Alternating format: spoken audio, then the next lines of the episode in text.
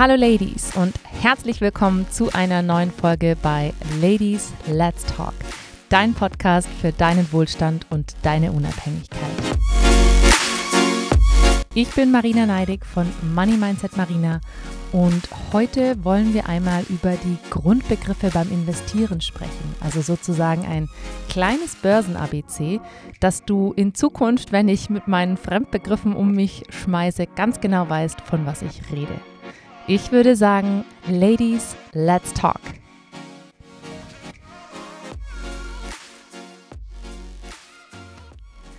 So, ihr Lieben, wir starten ganz seicht und einfach in diese Folge. Und zwar möchte ich euch erstmal erklären, was versteht man eigentlich genau unter dem Begriff investieren. Investieren findet ja nicht nur in der Finanzbranche eine Anwendung, sondern natürlich auch in anderen Bereichen. Und investieren in unserem Falle ist sozusagen der Einsatz von Kapital, also von deinem Geld, für einen bestimmten Verwendungszweck. Und derjenige, der dieses Geld investiert, wird Investor genannt. Also wenn du Geld investierst, dann bist du Investor oder Investorin. Das heißt, einerseits haben wir die Bedeutung, dass man Geld anlegt. Das heißt, man kann Geld falsch, man kann aber auch Geld sinnvoll oder nutzbringend investieren. Oder investieren kann natürlich auch bedeuten, dass man in etwas seine ganze Kraft, seine Zeit investiert. Also auf jemanden oder etwas in großem Ausmaß etwas verwenden. Also seine Kraft oder eben seine Zeit. Ein Beispiel, wenn wir jetzt beim Finanzbereich bleiben, ist natürlich Immobilien. Das heißt, man kann sein Kapital dafür einsetzen, Immobilien zu kaufen, Anleihen, Aktien, ETFs, Rohstoffe, Kryptowährungen. Das heißt, man kann in unterschiedliche Dinge investieren. Wie das genau heißt, kommen wir gleich dazu. Und alle diese unterschiedlichen Kategorien haben am Ende unterschiedliche Risikoprofile und damit auch unterschiedliche mögliche Renditen. Also das, was du sozusagen am Ende als, ich sag's jetzt mal wirklich ganz vereinfacht gesagt, als Gewinn rausnimmst. Der Begriff Rendite, da kann man, glaube ich, eine ganze eigene Folge dazu machen. Da wollen wir jetzt heute nicht im Detail eingehen. Es geht wirklich so erstmal um die Grundbegriffe. Und wenn wir jetzt von Immobilien, Anleihen, Aktien und so weiter sprechen, dann wird das auch Assetklassen genannt. Das heißt, Assetklassen sind Gruppen von Anlagemöglichkeiten am Kapitalmarkt. Das heißt unterschiedliche Arten der Geldanlage. Also wenn eine Assetklasse ist zum Beispiel Immobilie, eine andere Assetklasse sind Aktien und wieder eine andere Assetklasse sind Rohstoffe oder Kryptowährungen. Und um das Ganze jetzt noch einmal weiter runterzubrechen, was ist dann ein Asset, also Assetklassen, was ist ein Asset? Ein Asset ist nichts anderes als ein Vermögenswert oder halt eben eine Kapitalanlage. Das heißt, es bringt Geld in den Geldbeutel. Es gibt dazu auch von Robert Kiyosaki einen spannenden kurzen Bereich in seinem Buch Rich Dad Poor Dad, wo er auf den Unterschied von Vermögenswert und Verbindlichkeit eingeht. Das heißt, ein Vermögenswert, also dein Asset, bringt am Ende Geld in den Geldbeutel, während eine Verbindlichkeit Geld aus dem Geldbeutel zieht. Ein ganz, ganz großes Streitthema ist dabei die eigene Immobilie, die also nicht fremdvermietet ist, sondern in der man selber wohnt, weil Ziel sollte ja eigentlich sein, dass man erstmal Vermögenswerte aufbauen, die eben Geld einbringen. Und eine eigene eine eigene Immobilie bringt in der Regel kein Geld ein, vielleicht eine Einliegerwohnung, aber in der Regel eher weniger. Oder in der Regel reicht das nicht aus, um eben die monatlichen Zahlungen decken zu können.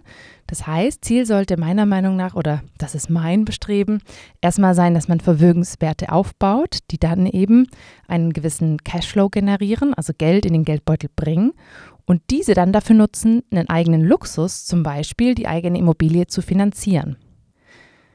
Wenn man mal nämlich jetzt genau überlegt, dann zieht die eigene Immobilie eigentlich nur Geld aus dem Geldbeutel raus und bringt nicht wirklich Geld in den Geldbeutel rein. Deswegen wird da sehr häufig darüber diskutiert und gestritten, ob eine Immobilie, in der man selber wohnt, jetzt denn eigentlich eine gute Investition ist, also eine Investition in einen eigenen Vermögenswert oder eben halt eine Verbindlichkeit und damit eine weniger gute Investition ist.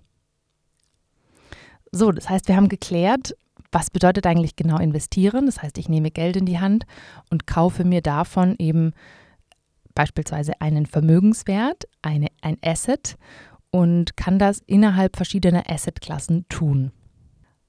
Nehmen wir uns mal ein ganz bestimmtes Asset raus und es ist, glaube ich, auch das, was an den meisten bekannt ist, das ist die Aktie. Und eine Aktie ist am Ende nichts anderes als ein Anteil an, ein, an einem Unternehmen, also an einer Aktiengesellschaft, zum Beispiel der BMW AG, AG, Aktiengesellschaft, oder der Siemens AG, oder aber auch, wenn wir international mal schauen, Tesla Inc. Inc. steht für Incorporated und ist vergleichbar mit einer Aktiengesellschaft. Das heißt, auch da kann man dann am Ende Aktien, also Anteile an dem Unternehmen Tesla kaufen. Mit dem Kauf dieser Aktie kaufst du dir also am Ende einen Mini-Bruchteil eines Unternehmens. Das heißt, du bist Investor. Als Investor bist du Kapitalgeber des Unternehmens. Und dadurch nimmst du auch am Ende oder partizipierst du an den Gewinnen oder Verlusten des Unternehmens. Du gibst sozusagen dem Unternehmen, schenkst dem Unternehmen dein Vertrauen und glaubst darauf, dass das Unternehmen Gewinne ein, einfährt und hoffst natürlich auch darauf, dass das Unternehmen Gewinne einfährt.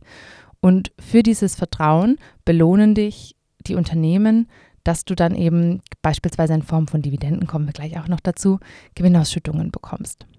Das heißt, es wird spekuliert, dass das Unternehmen, in das du investierst, also die Aktie, die du kaufst, Gewinne abwirft und im besten Fall über die Jahre an Wert gewinnt. Aktuell kannst du zum Beispiel eine Aktie für einen Kurswert von 10 Euro kaufen und wenn du jetzt das in der Zukunft für 20 oder 30 Euro verkaufst, dann hast du Gewinne gemacht. Das heißt, du machst erst Gewinne, wenn du die Aktie teurer verkaufst oder wenn eben halt Dividenden ausgeschüttet werden. Und da sind wir auch nochmal bei diesem Wort angekommen, das immer häufig in Verbindung mit einer Aktie genannt wird und das ist das Wort Dividende. Und Dividende ist am Ende nichts anderes als dein Anteil oder der Anteil am Jahresgewinn. Der kann jährlich ausgezahlt werden, halbjährlich oder vierteljährlich, ist auch immer ganz unterschiedlich, von Aktie zu Aktie, von Unternehmen zu Unternehmen. Und es ist am Ende eine Art Vergütung für die Aktionäre, die eben ihr Kapital zur Verfügung gestellt haben und ihr Vertrauen in das Unternehmen gesteckt haben. In welche Aktie kann oder soll man jetzt aber investieren? Man möchte vielleicht gerade am Anfang keine Fehler machen, hat aber eventuell auch keine Zeit oder Lust, sich intensiv mit einzelnen Unternehmen, ihren Entwicklungen und Zahlen zu befassen. Und da kommen dann sogenannte Fonds ins Spiel. Es gibt gleich schon mal vorweg, es gibt aktive und passive Fonds. Ich erkläre euch jetzt erstmal den Begriff Fonds und gehe danach nochmal auf die passiven Fonds ein. Anbieter von sogenannten Fonds schreibt man F-O-N-D-S, falls wer dieses Wort noch nie gehört oder gelesen hat. Anbieter von sogenannten Fonds bieten also am Ende einen großen Investment-Mischtopf an. Oftmals nicht nur einen Topf, sondern Investment-Mischtöpfe. Das heißt, es gibt unterschiedliche Fonds, in die man investieren kann. Und dabei investiert man eben nicht nur in eine einzelne Aktie, sondern zum Beispiel in eine Vielzahl an unterschiedlichen Aktien. Es gibt natürlich auch Fonds, die nicht nur Aktien beinhalten, sondern auch andere Assetklassen abdecken. Es ist immer ganz, ganz unterschiedlich, was eben der Fonds, was die Besonderheit dieses Fonds ist. Und ganz klassisch war das auch, ich kenne es noch von meinen Eltern damals. Ich weiß, dass mein Papa früher einen Fonds für uns hatte. Man geht zu einer Bank, zahlt dort eben entweder einmalig oder monatlich Geld ein und mit diesem Geld kann dann der Fondsmanager in deinem Namen Anteile an diesem Fonds kaufen. Und dadurch, dass man halt eben nicht nur in eine einzelne Aktie oder in ein einzelnes Unternehmen investiert hat, sondern eben durch diesen Fonds in mehrere Unternehmen, partizipiert man auch an dem Gewinn oder Verlust an all, aller in diesem Fonds beinhalteten Investitionen. Diese Art von Fonds werden jetzt aktive Fonds genannt. Das heißt, oder warum ist es so? Sie werden aktiv verwaltet von einem Fondsmanager, der in der Regel dann eben bei der Bank beispielsweise arbeitet. Die sind dadurch aber auch teurer, das heißt, es gibt höhere Abgaben oder höhere Gebühren, damit eben der Fondsmanager auch bezahlt wird. Darauf gehen wir nochmal genauer in einer der nächsten Folgen ein, was eigentlich der Unterschied zwischen aktiven und passiven Fonds ist. Ich möchte heute einfach mal es dabei belassen, auf die Grundbegriffe einzugehen. Neben den aktiven Fonds gibt es jetzt dann auch, wie schon angekündigt, sogenannte passive Fonds, die dann auch kurz ETF oder ausgesprochen Exchange Traded Funds bezeichnet werden sind dann also an der Börse gehandelte Fonds. Und bei diesen Fonds ist das Besondere, dass man die eben halt selber kaufen kann. Das heißt, man braucht keinen Fondsmanager, der dann eben einzelne Aktien für einen auswählt, weil er denkt, diese Unternehmen haben Potenzial in der Zukunft zu wachsen und eben an Wert zu gewinnen, sondern bei ETFs ist das Besondere, dass sie eben passiv einen bestimmten Index nachbilden.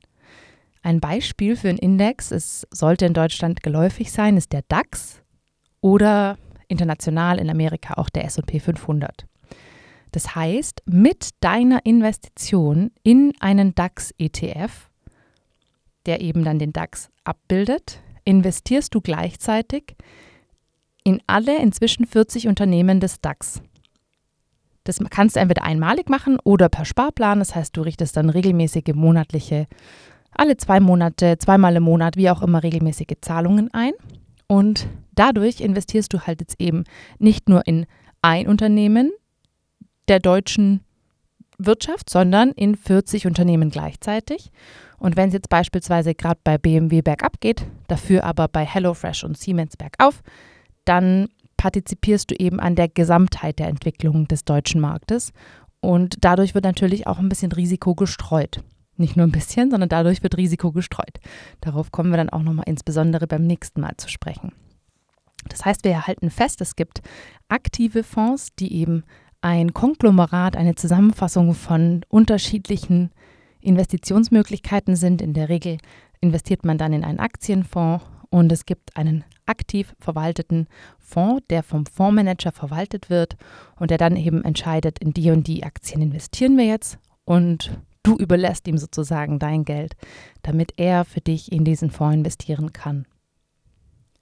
Und dann gibt es eben noch die passiven Fonds, bei denen du sagst, okay, mir genügt es, wenn ich in einen bestimmten Markt investiere, in dem Fall beispielsweise, wenn wir beim DAX bleiben, in den deutschen Hauptmarkt und ich investiere jetzt einfach monatlich 50 Euro, 25 Euro in den DAX, in einen DAX-ETF und weiß, dass alle, dass ich dadurch gleichzeitig in alle 40 Unternehmen des DAX investiere. Jetzt ist zu guter Letzt noch ein Begriff, bevor wir für heute mal einen Cut machen, weil ich glaube, es sind sehr, sehr viele Begriffe auf einmal. Jetzt ist gerade eben beim ETF der Begriff Index gefallen. Und ein Index ist am Ende nichts anderes als eine Kennzahl für die Entwicklung von Kursen und bildet dabei die Entwicklung bestimmter Branchen oder Länder ab.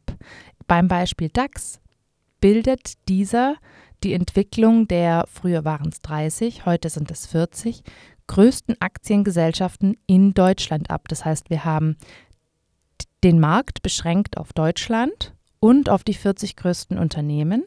Und das ist der DAX und der DAX ist sozusagen die Kennzahl für die Entwicklung der Unternehmen in diesem Bereich, in diesem Markt. Also in Deutschland die 40 größten Unternehmen. Und das ist am Ende ein Index. Und dieser Index kann jetzt eben wie beim DAX Aktienkurse abbilden. Er kann aber auch zum Beispiel Rohstoffe abbilden. Und wenn der Index jetzt steigt, also der DAX, dann bedeutet das, dass die Entwicklung der 40 im DAX befindlichen Unternehmen aus Deutschland insgesamt positiv ist. Das ist also ein gutes Zeichen für die Wirtschaft. Wenn du jetzt in den DAX investiert hättest, dann würde das bedeuten, dass deine ETF-Anteile mehr wert werden.